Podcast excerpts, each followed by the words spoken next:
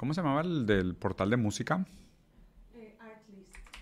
Artlist.io. I.O. Ay, ¿dónde estaban las canciones grabadas? ¿Te acuerdas?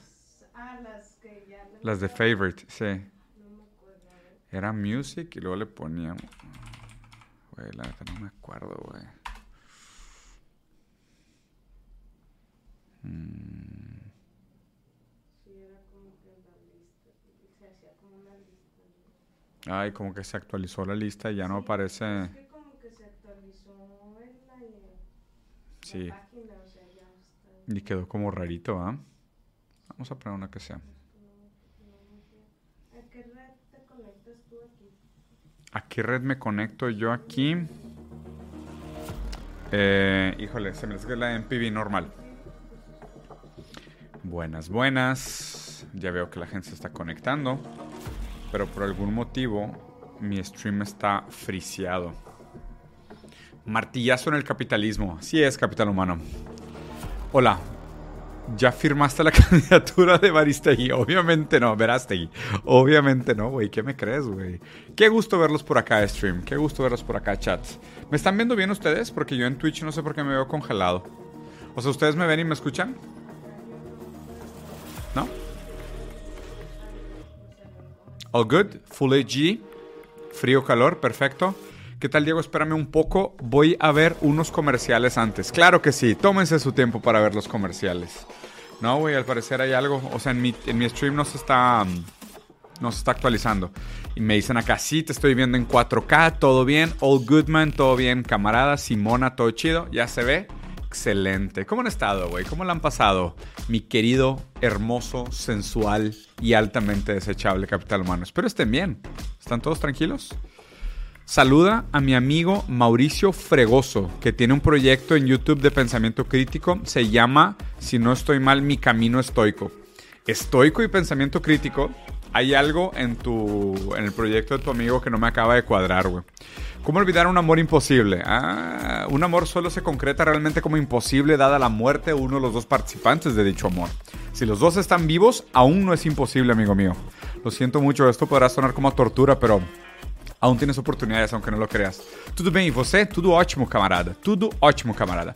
Te ves impresionantemente bien, Diego. No sé cómo tomar eso, güey.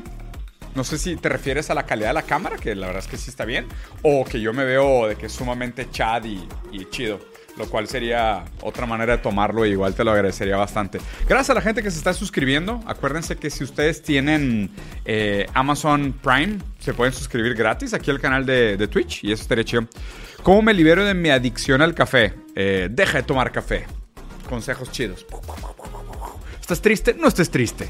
Tu, tu, tu, tu, tu. ¿Qué te, qué te parece? ¿Les parece un buen consejo? Es un buen consejo, ¿no? Qué belleza. Hola Diego, me gusta mucho tu contenido, lo haces muy bien. Gracias, güey. Qué gran comentario, señor Pro New GTA. Que por cierto, hype con el trailer del nuevo GTA 6, ¿no? Creo que vamos a regresar a Vice City, banda. ¿Están listos? Diego, ¿cuándo haces otra gira? A ver si pasas por Venezuela. Voy a Venezuela del día 14 al día 20 de este mes. ¿Qué te parece eso para pronta respuesta? ¿Te gusta Full Metal Alchemist? Vamos a ver. Vamos a ver si a Diego Rusarín le gusta Full Metal. Diego Rusarín Full Metal Alchemist. Vamos a ver. Cosas que Google podría contestarte. Sí, tengo dos videos sobre Full Metal Alchemist. ¿Qué opinas, eh? ¿Qué opinas de esa respuesta, señor Don Huevas? Te recomiendo que también a veces uses Google para buscar preguntas. También está chido. Sí, Diego, ya hay resumen. Eh, hola, Diego, ¿qué opinas de la globalización? Lo he contestado muchas veces, la palabra globalización se puede usar de dos maneras. O sea, una manera de usar la palabra globalización es simplemente decir que, eh, que el mundo coexiste bajo diferentes paradigmas hegemónicos y diferentes formatos de diferentes países pueden coexistir. Eso es un tipo de globalización. Y otro tipo de globalización es que el mundo entero se americanice, por ejemplo, o que se chinice, ¿no? Entonces, el dominio de una cultura sobre el resto del mundo también se puede entender sobre globalización. Entonces, me parece una palabra medio conflictiva de usar. Yo, la verdad, prefiero no usarla la mayoría de las veces. Eh, ¿Qué opinas del video de Ray Dalio sobre el nuevo orden mundial? No lo he visto. Diego, ¿te gusta jugar Age of Empires? No. Te saludo, camarada Diego, desde el país de la libertad y justicia, Estados Unidos. Bueno, ese no es el país de la libertad y justicia, es el país que habla de la libertad y justicia, pero donde no, lo existe, no, no la hay. ¿Ya viste Jujutsu Kaisen? Eh. Diego, ¿es mejor trabajar en lo que haya o buscar comprar y vender productos? No lo sé, amigo, no te conozco, no estoy dispuesto a dar ese tipo de consejos. Si vienes a este canal por consejos, estás en el canal equivocado. Aquí, aquí no damos consejos. Aquí los consejos que damos prácticamente son puro troleo, entonces tengan cuidado. Pero bueno, creo que es suficiente, creo que hay suficiente gente conectada. Recuerden, paro de compas, este, vayan a picarle like a nuestra nueva página de Facebook, que es Rusarín Diego, porque Diego Rusarín fue tumbada por la Matrix, fue tumbada por la inteligencia artificial hegemónica del imperio anglo. Entonces, si pueden tirarme el paro y repicarle a botones a esta página, la verdad es que se los agradecería bastante, sería bastante provechoso para mí. Ahora sí, ¿están todos listos? Y estamos de fiesta el día de hoy, Capital Humano. ¡Ah! ¡Qué día tan más hermoso, güey! ¡Ah! Estamos de fiesta. ¿Y saben por qué estamos de fiesta? Porque Satanás mismo en la tierra, Henry Kissinger, ha muerto. A sus 100 años de edad, esta tenebrosa florecita, la reencarnación de Satán mismo, Lucifer, Belcebú en la tierra, ha muerto. A los 100 años de edad. ¿Cómo murió? Seguramente plácido, en una cama con 7000 hilos persas, eh, a toda madre, rodeado por expertos de las mejores universidades del mundo, tratando de darles unos últimos minutos de comodidad. Este tipejo finalmente ha fallecido y se ha unido en el infierno a figuras tan famosas como ellos dos y el tipo este alemán de los, de los bigotitos y eventualmente muchos otros de los líderes que tenemos hoy en día. Al fin, Henry Kissinger ha muerto, me da muchísima tranquilidad, me hace sentir bastante bien conmigo mismo. Aquí podemos ver la vez que Mao conoció a su esposa, que le saca como una cabeza y se atacó de risa de él. Mao aquí siendo un chat basadísimo, aparte con el uniforme comunista de estas ropas grises con unicorte, mientras el simp Kissinger, aquí presumiendo su esposa que claramente estaba fuera de su liga y seguramente nunca quiso estar con él. Kissinger, una persona famosa por frases tan bellas como lo ilegal se hace inmediatamente, lo inconstitucional toma un poquito más de tiempo. Y otras frases hermosas como controlas el petróleo y controlas los países y cuando controlas la comida, controlas a las personas. Un gran tipo, un gran tipo all around. Vamos a hacer un breve resumen de quién fue este hijo de su rebombísima familia, probablemente producto incestuoso entre Lucifer y su propia alma de Belcebú, que después vino a la tierra, nada más que a causar inúmeras catástrofes para la Tierra. Al fin ha muerto y me parece importante que la gente sepa por qué esto merece celebrarse. Deberíamos de tronar champañas, tomar sake, güey, un pisco, biche, cachaza, todas las bebidas latinoamericanas y del sureste asiático para celebrar la muerte de esta basura, basura, basura de persona. Digo, no también hay que, es importante recordar que, pues, como este güey murió muy tranquilo, eh, que la justicia no existe en un formato de justicia divina, sino que la justicia la tenemos que hacer nosotros, mi querido, hermoso, sensual y altamente manipulable y desechable capital humano. Bueno, este es alemán, se fue en el 38 a Estados Unidos, escapando de, los nazis que cazaban a los judíos. Este, se graduó de Harvard de Ciencias Políticas, se metió al Consejo de Relaciones Exteriores, trabajó con los Rockefeller. Después fue reclutado por Nixon eh, y trabajó como consejero de, seguridad, de Seguridad Nacional en Estados Unidos. Después de esto fue eh, nombrado secretario del Estado. Estuvo en función hasta que llegó el general Ford. Eh, él fue el que realmente empezó a aplicar la realpolitik en, en Estados Unidos, sobre todo para perpetuar y concretar los intereses nacionales americanos. ¿Qué tipo de cosas hizo? Algunos de sus hechos más recordables. Durante la guerra de Vietnam, Kissinger saboteó las negociaciones de acuerdos de paz durante cuatro años seguidos. O sea, este hijo de su madre durante cuatro años frenó las negociaciones de acuerdos de paz entre, Estados Unidos y Vietnam. Y no solo eso, sino que él abogó y empujó fuertemente por el uso de fuerza extrema militar, incluso para castigar y masacrar a blancos civiles. Si no fuera poco, y digo, de aquí se hizo muy famosa otra frase, él hizo una expansión de la guerra de Vietnam hacia Laos y a Camboya especialmente, donde usó armas que hoy incluso son prohibidas por la ONU en conflictos internacionales, y Israel las sigue usando, por cierto. Pero este güey causó masacres en prácticamente toda la región. ¿Qué tan grande la masacre? Cerca de 2 millones de muertos. De hecho, aquí el famoso chef, que por cierto, otro tipo basadísimo, y él sí que en paz descanse, Anthony Bourdain, dijo que es imposible visitar el sureste asiático, principalmente Camboya, y no tener unas ganas incontrolables de mandar a Henry Kissinger a su tumba después de tupirlo como de 150 millones de besitos con los nudillos en la frente. O sea, es imposible. O sea, tú vas al sureste asiático y ves los niños con deformidad, el efecto de las, de las bombas blancas, o sea, todo el tipo de bombardeos inhumanos que hicieron en esa región y, y, y, lees la historia de este cabrón y la historia de la intervención de Estados Unidos en el sureste asiático y neta es intolerable. Es más, les diría esto, pocas cosas radicalizan más a un ser humano que estudiar historia. Tú estudias historia y la estudias en serio y te radicalizas, porque de verdad es demasiada brutalidad. Pero esto no es nada, ¿eh? El güey aquí apenas iba empezando su carrera. Y por cierto, por haber matado a dos millones de civiles en el sureste asiático, le dieron un premio Nobel de la Paz, porque have no fucking idea, güey. I have no fucking idea. Pero le dieron un premio Nobel de la Paz. Aquí lo pueden ver sonriendo. Este patán, tapón de alberca, imbécil, malnacido, ahora en este instante recibiendo una fila entera de piñas por el orto. Aquí sonriendo muy alegre después de haber recibido el premio Nobel por la Paz, después de haber matado a dos millones de personas en el sureste asiático. No suficiente con eso. Este, después Kissinger decide ampliar su, su, su influencia geopolítica en Estados Unidos. Participa también de la masacre pakistaní en contra de los nacionalistas bengalíes, que eran una minoría hindú, en donde se, se, estima que se murieron cerca de 3 millones de personas durante el genocidio de Bangladesh. Y además, 400 mil mujeres fueron víctimas de violencia sexual. Dejen que eso filtre, pase por todas sus, sus barreras defensivas y quiero que piensen que este tapón de alberca mal parido, producto de sexo intrafamiliar entre Belcebú y Lucifer, después de haber hecho un desmadre en el sureste asiático, se mete al conflicto entre pakistaníes y, bangladeshis y produce 3 millones de muertes y 400 mil mujeres víctimas de violencia sexual. Y eso no, no, ha acabado, no ha acabado.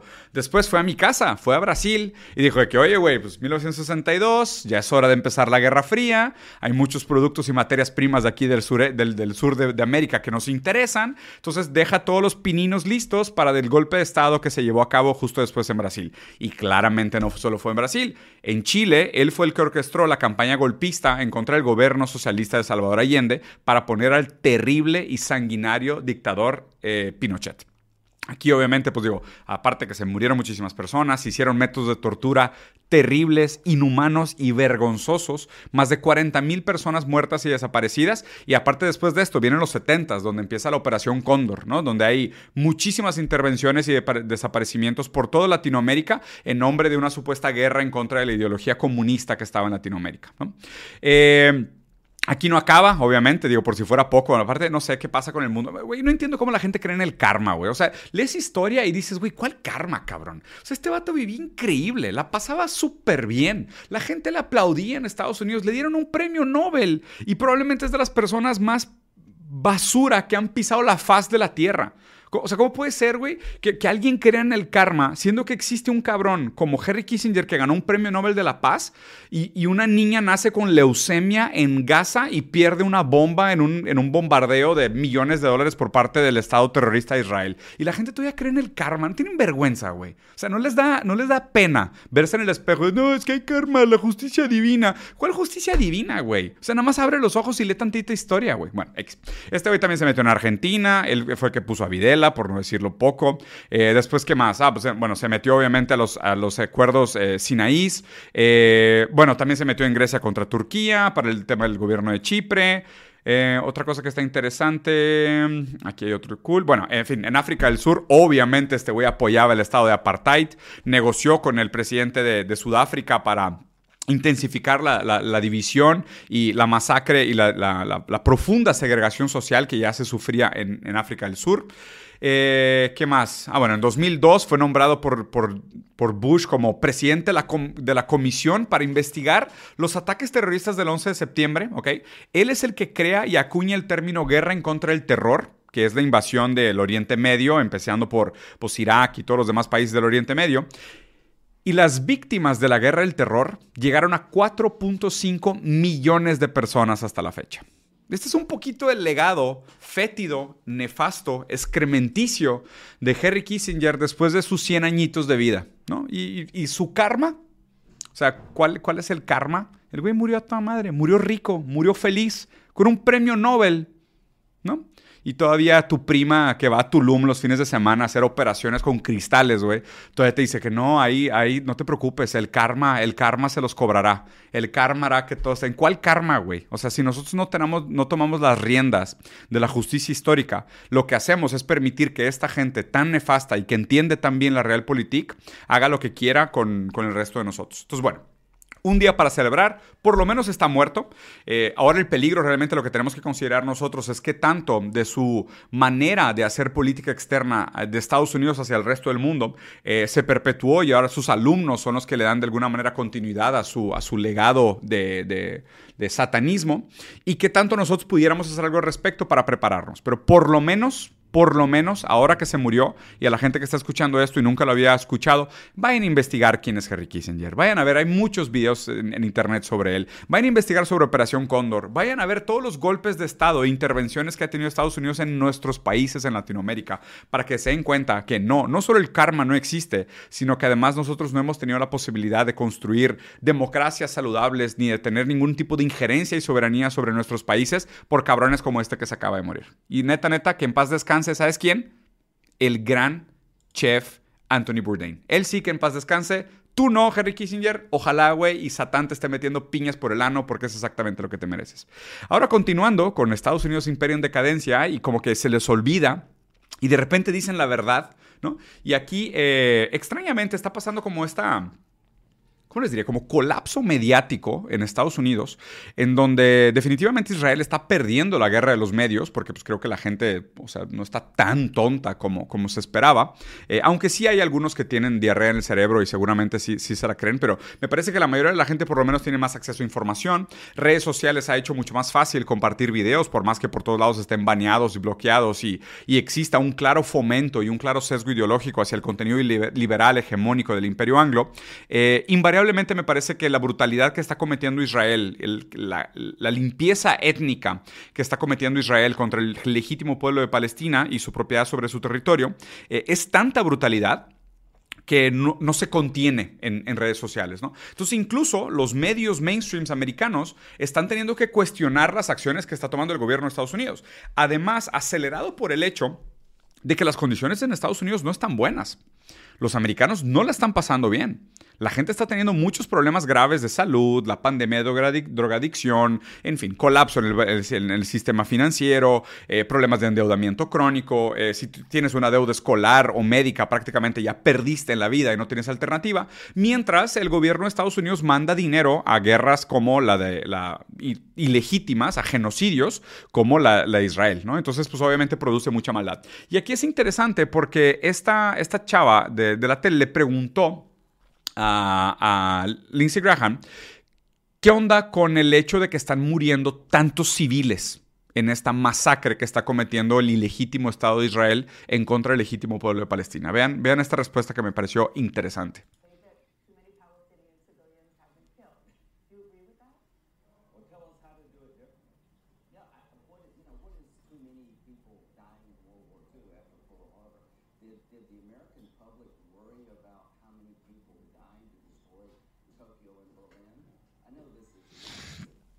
No se escucha, no se preocupen, se los voy a traducir. La chava le pregunta de que, oye, este, ¿qué está pasando que están muriendo tantas víctimas civiles en estos, en estos ataques del, ejército de Israel contra, contra la franja de Gaza, ¿no?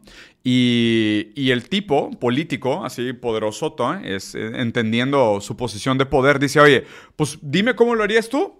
Dime cómo lo harías tú. ¿Por qué la gente no se quejó cuando destruimos a todos los japoneses en Tokio o cuando matamos a todos los alemanes en Berlín? Eh, esto pasa en las guerras. ¿No? O sea, ya, ya, ni siquiera se dan el lujo de negarlo, ya ni siquiera están tan preocupados por decir, no, no, son errores tácticos o no, es que no controlamos y no, no, es que jamás se está escondiendo detrás de civiles y por eso pasa esto. No, ya, ya superamos esa etapa, ya dejamos ese, ese nivel de cinismo, ya se quitaron una máscara, ya se empezó a ver esa piel derretida por el azufre del infierno y, y nada, ya, ya lo pueden decir con toda tranquilidad, desde que, oye, pues güey, pues igual en Hiroshima y Nagasaki matamos cientos de miles de civiles inocentes con tal de mandar un mensaje en, en Japón de que no se podían unir al bloque soviético. No, o sea, no nos preocupa eso. En Alemania también lo hicimos, matamos gente. En Irak también, en Afganistán también. ¿Qué importa? Así, así son las guerras americanas. No, da igual. Los civiles nunca fueron un problema. Los civiles, ¿sabes cuándo son un problema? Solo en el efecto mediático solo en el efecto mediático. Créanme que si, o sea, si no existiera esta presión popular por el hecho de que nosotros tenemos acceso a todos estos videos de niños que perdieron una pierna, un brazo, o papás llorando, revolviendo los escombros de Gaza, buscando a sus familias y encontrando ositos de peluche descuartizados. O sea, si no fuera eso, créanme que a estos gobiernos, principalmente al gobierno del Imperio Anglo, les daría completamente igual. ¿Por qué? Porque no es de hoy. Siempre les ha dado completamente igual. Y justo esta manera en la que contestó es la evidencia garantizante de que así es. De que las víctimas, mientras no sean víctimas americanas, no importan. Las víctimas, mientras no sean víctimas americanas, no importa. La brutalidad tiene que seguir. ¿Por qué? Porque es un objetivo estratégico que tiene que ver con territorialidad, con la geopolítica de esa región específico, con energía, con, con elementos importantes y con establecer la agenda que quiere tener Estados Unidos en esa región. Y las víctimas, lo siento mucho. Así ha sido, así siempre fue y probablemente así será mientras nosotros tengamos algo que decir o podamos hacer algo al respecto. Continuamos, le voy a subir un poquito más al volumen porque sé que no me estaban escuchando. Eh, siguiendo con el tema de, Israel y Palestina, esta entrevista me gustó muchísimo. Este es un experto judío, de hecho, eh, Norman Filkstein, que, ha escrito muchísimo sobre el conflicto. Probablemente es de los intelectuales más capacitados sobre la historia del conflicto de la región. Él además siendo judío y tiene otra cosa muy importante en su historial. Sus papás estuvieron en campos de concentración durante la Segunda Guerra Mundial. Y aquí la manera como lo cuestionan y la manera como él responde me parece fundamental que la escuchemos, sobre todo para entender por qué se justifica mucho lo que está sucediendo ahorita y por qué es importante entender este evento histórico no como algo que empezó hace, hace un par de semanas, hace algunas semanas, en octubre, lo que tú quieras. No empezó ahí. Esta cosa lleva meses y tiene una razón de ser. Y el odio acumulado que tiene esta gente se justifica completamente. Vean esto. The onus rests with Hamas or Hamas as he calls it. What's your take on this? Well, it's not as if Hamas has been around since eternity. The Israelis had the uh, option of settling the conflict with the Palestinians before January 2006 when Hamas was elected into office. O sea, primero que nada, como siempre, como todo entrevistador idiota que tiene diarrea en la cabeza, empieza preguntándole, ah, pero condenas a Hamas. Es de que, güey, Hamas lleva desde el 2006. El conflicto lleva desde los 70. ¿De qué me estás hablando? O sea, ¿de qué me estás hablando? O sea, jamás no es causa de nada. Jamás es consecuencia de causas anteriores. Esto es lo más importante. Jamás solo es el inicio del problema para la gente que no, no sabe leer, que tiene 15 años de edad, nació ayer o de plano es, es, malvada a propósito. ¿ok? Para cualquier otro tipo de personas que ha leído historia, que entiende los motivos políticos, que sabe que esto lleva muchísimos años o que tiene un mínimo de sensibilidad hacia el dolor ajeno, entiende que jamás no es la causa del conflicto que estamos teniendo ahorita. Jamás es consecuencia del abuso sistemático y de la, de la brutalidad que se ha perpetuado en ese territorio durante décadas anteriores al propio surgimiento de Hamas. Jamás no es causa, jamás es consecuencia. If Hamas is the obstacle, then why weren't they able to settle the conflict before Hamas was elected into office? Because they refused the terms of the international community every year, as it happens in November this month. The international community votes on a resolution at the United Nations General Assembly to settle the conflict. And every year the vote is the same. The whole world on one side, 161 nations last year. And then there are the United States, Israel, Nauru, Palau, the Marshall Islands, Micronesia, and sometimes Australia on the other side. The problem is not Hamas.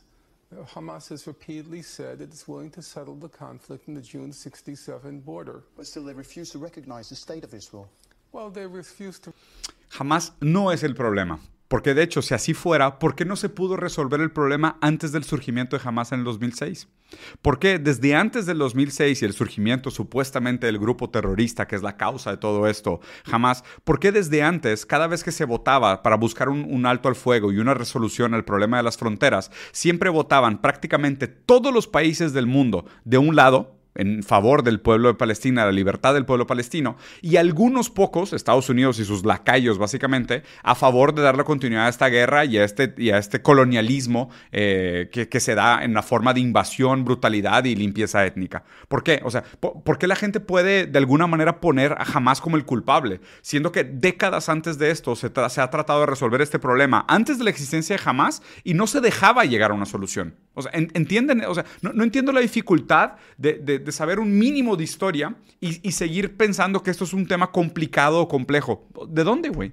recognize what they call the legitimacy of the state of Israel. But under international law, they're not obliged to recognize the legitimacy of the state of Israel. If you go back, for example, 1947, uh, Gandhi said he'll accept the reality of Pakistan but he would never accept the legitimacy of the state of Pakistan. And the, the, uh, Hamas is not, ex, uh, is not expected to be held to a higher level of diplomacy than Gandhi. Gandhi said, Pakistan is a reality which I'm forced to accept, but I don't accept it as legitimate And that's the same position of Hamas. They said, well, settle the conflict in the June 67 border.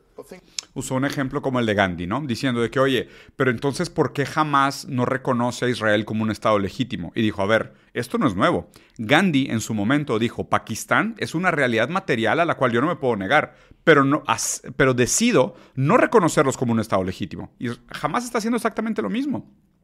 El colonialismo invasor de Israel es una realidad material que no se puede refutar, pero no por eso están ellos obligados a reconocer su legitimidad. O sea, ¿por qué deberíamos de obligar a que jamás tuviera un estándar moral más alto que el de Gandhi?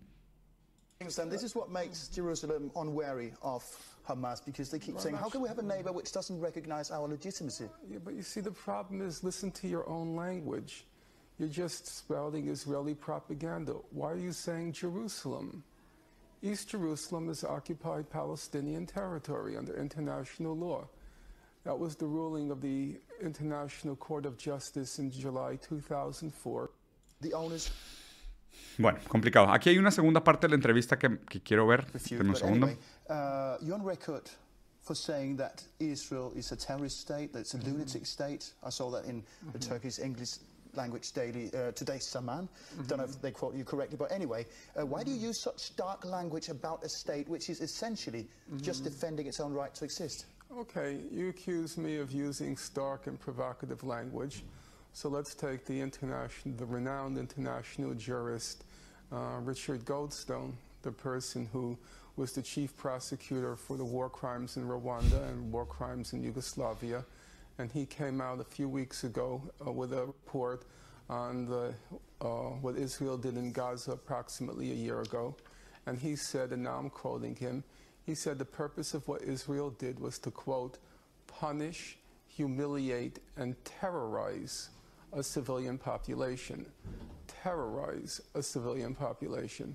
So is Mr. Goldstone also guilty of incendiary language, or is he simply accurately reporting what happened? Mm. Terrorism is a fact, and a terrorism refers to the targeting of civilians and civilian, civilian populations and civilian infrastructure to achieve a political end. And Israel Aquí lo estaba criticando por el tipo de lenguaje que usa, ¿no? digo, la verdad es que yo también he usado las mismas palabras al referirme a Israel como un Estado terrorista. Y sí, bajo los estándares internacionales y la definición de diccionario de la palabra, según la ONU, lo que está haciendo Israel es terrorismo. ¿Por qué? Porque su objetivo principal con el tipo de campaña bélica que están haciendo es crear terror en la población civil de Gaza.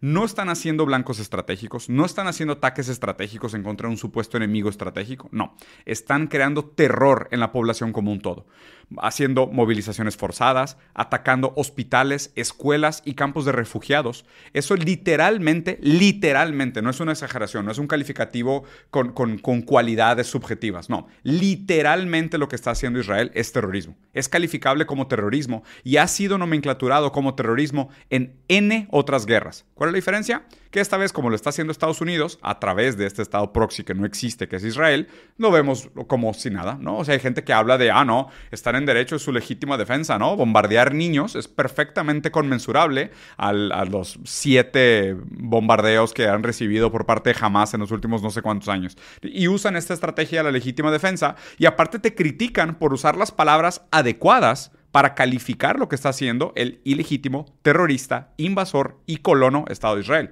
que es que terrorismo y limpieza étnica.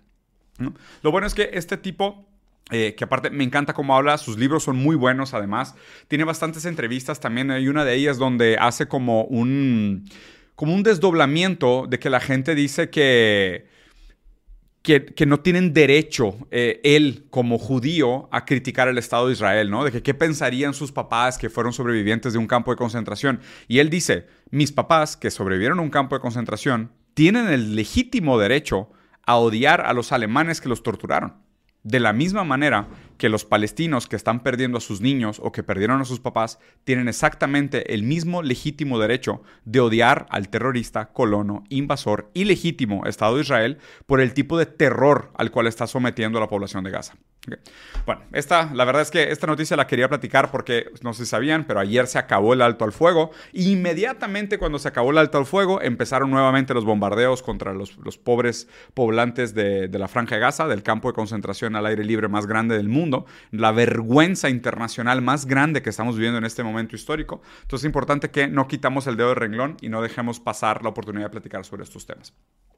En otros lados, no sé si se acuerdan la, guerra de Ucrania contra Rusia, que era como la nueva guerra más importante que tenían. Bueno, pues resulta que va a ser una gran victoria para Rusia. Eh, todo está apuntando eh, a que se están llegando ahora nuevamente a negociaciones para terminar con el conflicto. A Rusia le tocarían cuatro regiones nuevas.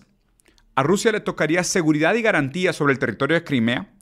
Ucrania tiene derecho a unirse a la OTAN mientras no existan tropas de la OTAN estacionadas en el territorio ucraniano. Y Ucrania mantiene el acceso al, Mar Negro a través de, Odessa. ¿no? Así es como quedaría un poquito el mapa. Estos son los cuatro territorios a los cuales Rusia ahora tendría acceso. Tendría seguridad y garantía sobre Crimea, lo cual le da un acceso al mar, que es exactamente lo que querían. Son regiones que desde el principio democráticamente se votaron para, para unirse a Rusia como, como país soberano. Y además también el, idioma que hablaban y sus hábitos culturales eran prácticamente rusos. Eh, Ucrania sufre una derrota masiva en un sentido geopolítico, una pérdida gigantesca de soldados ya habían llegado al punto donde estaban reclutando mujeres y personas muy jóvenes, incluso hay videos de mujeres embarazadas en los frentes de combate, y realmente Rusia usó una fracción de su fuerza bélica para, para esta guerra. ¿no?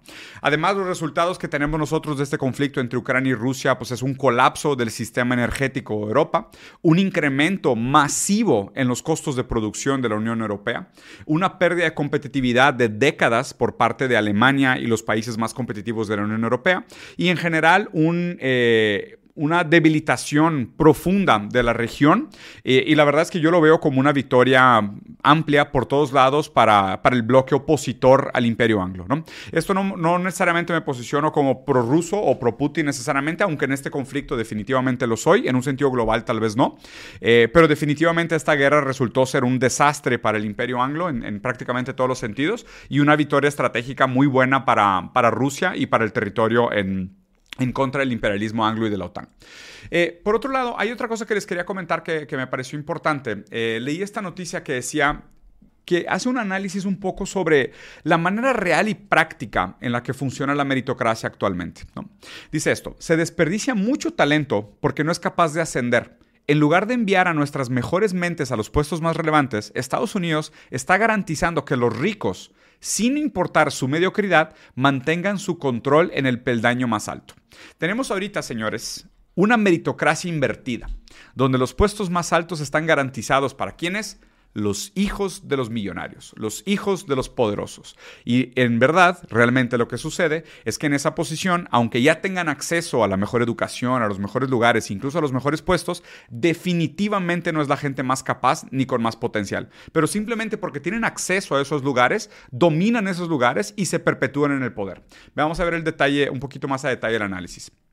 Cuando se crea un proceso de selección meritocrático en el que la producción del mérito está cada vez más sesgada por el ingreso de los padres, se termina con una meritocracia hereditaria.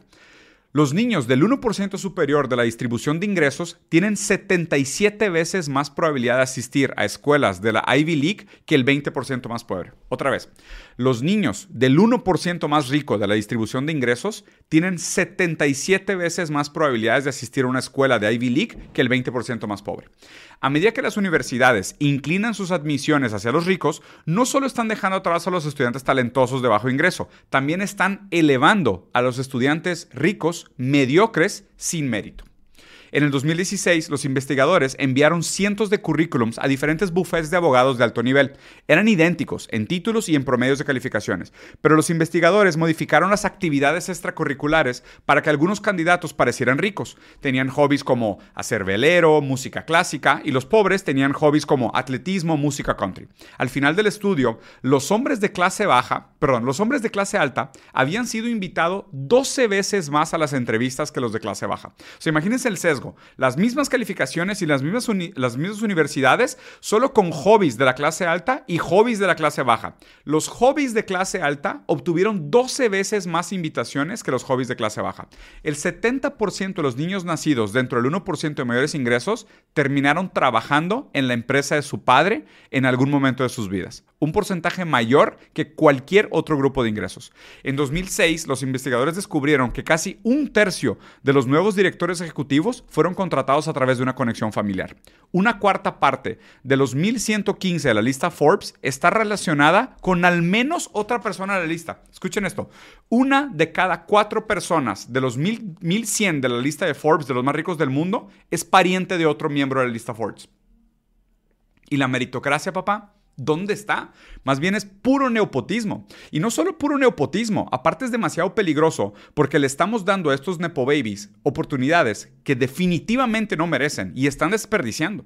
O sea, podríamos ya tener personas con muchísimo potencial que nacieron de niveles socioeconómicos muy bajos accediendo a estos lugares, pero ni siquiera por su talento pueden llegar, porque los Nepo Babies agandallan y ocupan todos estos espacios. Ve, hay un número fijo de personas que serán de clase alta en el futuro, y las élites tienen las herramientas para asegurarse de que sus hijos estén entre ellos, pero cuanto más poder tengan y más valgan, más prejudicial será para todos los demás. Esta es la manera en cómo el, neopotismo nos está destruyendo como sociedad. Esta es la manera como estos niños de papi, estos hijos de papi, estos hijos privilegiados están acaparando los lugares y obteniendo la mejor, la mejor educación y el acceso a las mejores condiciones materiales con el peor de los talentos. Mientras, muchísima gente con muchísimo más potencial, con más calidad incluso para trabajar, no tiene oportunidad para llegar a estos lugares, ni siquiera para aprender y mostrar de lo que son capaces. Esto es otro de los, de los, de los maleficios que existe en este capitalismo tardío y en la supuesta meritocracia, que realmente nada más es que un neopotismo o una meritocracia genética, donde sí, donde naces es altamente determinante donde vayas a morir. Y otra noticia bonita sobre el imperio americano que, me parece interesante mencionar, y vean esto, ¿no? Porque acabo de tener una entrevista muy buena con Carles Cofié, si no la vieron, sobre un país sin techo, eh, y realmente el problema de la vivienda me parece que es un tema fundamental, les he recordado muchas veces y, y, creo que es importante que lo sepan, que la probabilidad de que tengan casa propia es muy baja, y me parece que están muy distraídos comprando cosas que no son tan necesarias, mientras el mercado inmobiliario se va literalmente a la mierda. ¿Qué tan a la mierda se va a ir el mercado inmobiliario? Escuchen esto. 44% de las casas unifamiliares que se vendieron en el... Perdón, otra vez porque ese erupto me interrumpió. 44% de las casas unifamiliares que se vendieron en el 2023 se vendieron a fibras inmobiliarias. Empresas como BlackRock y State Street y Vanguard compraron la mitad de todas las casas unifamiliares que se vendieron en el año 2023. El mercado inmobiliario claramente no tiene la meta ni el objetivo de crear vivienda para las familias, ni bienestar para los ciudadanos, ni prosperidad para las sociedades y comunidades. No. Se construye, ¿para qué? Para crear rentabilidad para estos fondos y equities para que puedan obligar al trabajador a tener que endeudarse crónicamente para pagar renta para poder sobrevivir. Este es el problema que nos compete a nosotros como generación y por eso me parece que el tema de vivienda es tan crítico y tan fundamental que lo tengamos en mente y lo estemos pensando constantemente. Porque este es el, este es el peligro que nos acecha como civilización. Y piénsalo así, los que ya tengan el placer, el gusto o la dificultad de ser padres, si para ti, compa, es difícil pagar una renta con tu sueldo y el sueldo de tu mujer, más la escuela de los niños, y tener que estar constantemente renegociando esa renta, imagínate cómo va a ser para tus hijos.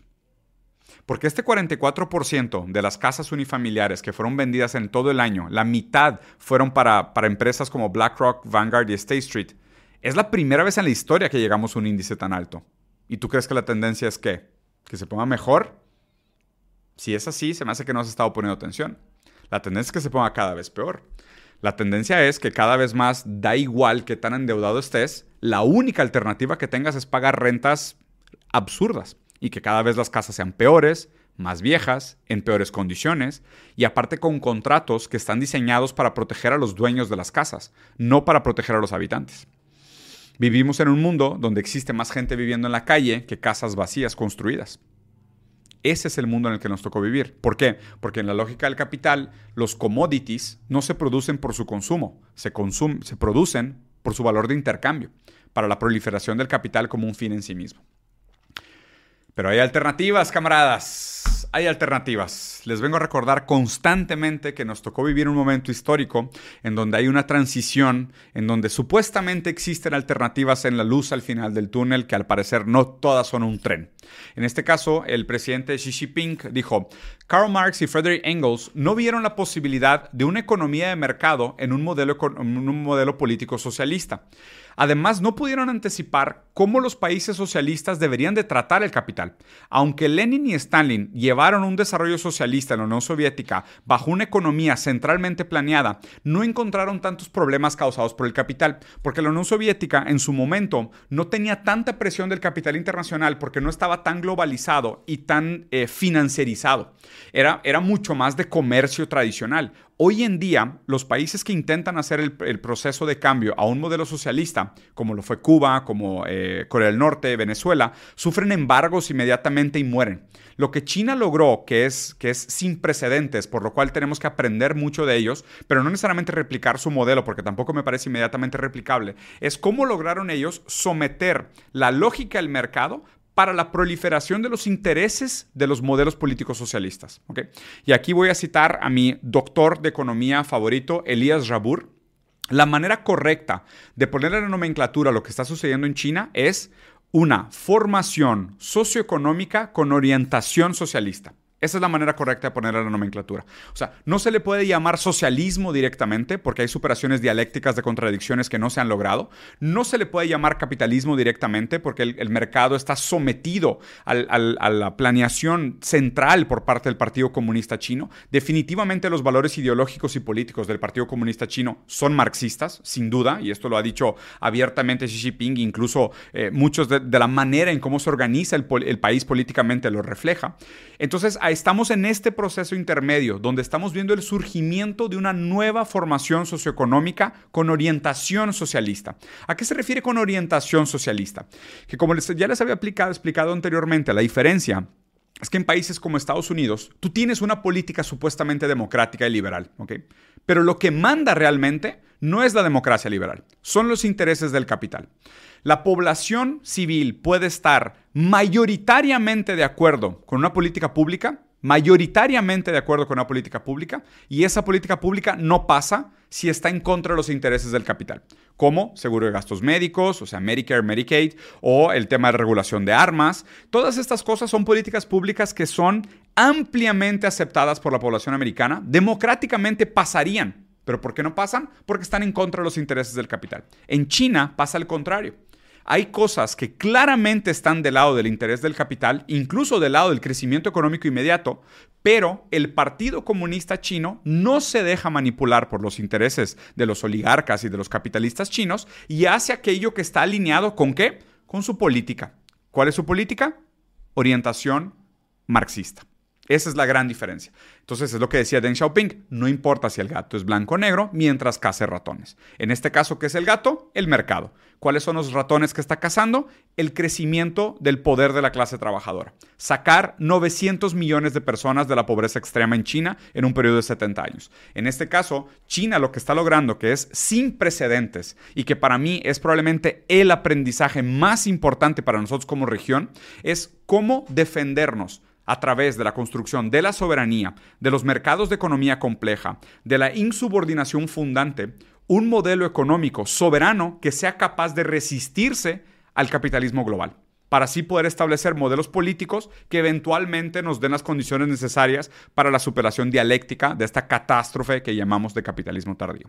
No todo está mal, no todo está bien, hay que mantener el ojo crítico, afilado y educado para ver qué es lo que se puede aprender no se preocupen si otros creadores de contenido te dicen que China es liberal.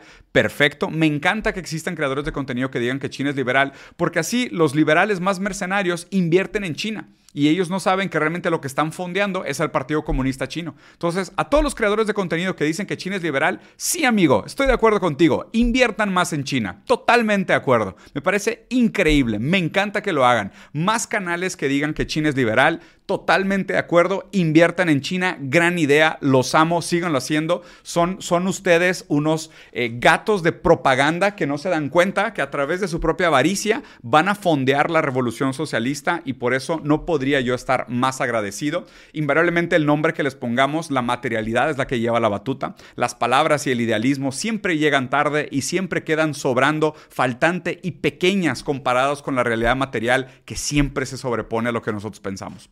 Capitán Romano, los dejo por acá. Espero les haya gustado. Ya grabé demasiadas cosas por hoy, incluyendo un análisis Foucaultiano sobre el biopoder en la canción de Martillazo en el ano de Danny Flow. Entonces ha sido un día bastante interesante para mí, un poco de todo. Y nada, los dejo por acá. Este video después se va a subir a mi canal de YouTube.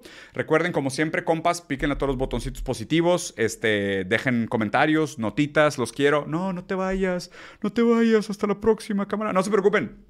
Tengo de aquí hasta el día 14 que no voy a viajar y voy a estar streameando en la tarde para que veamos unos videos y cotorreamos ahí por el Twitch, ¿vale? Muy bien. ¿De Javier Milei no hay nada? No, güey.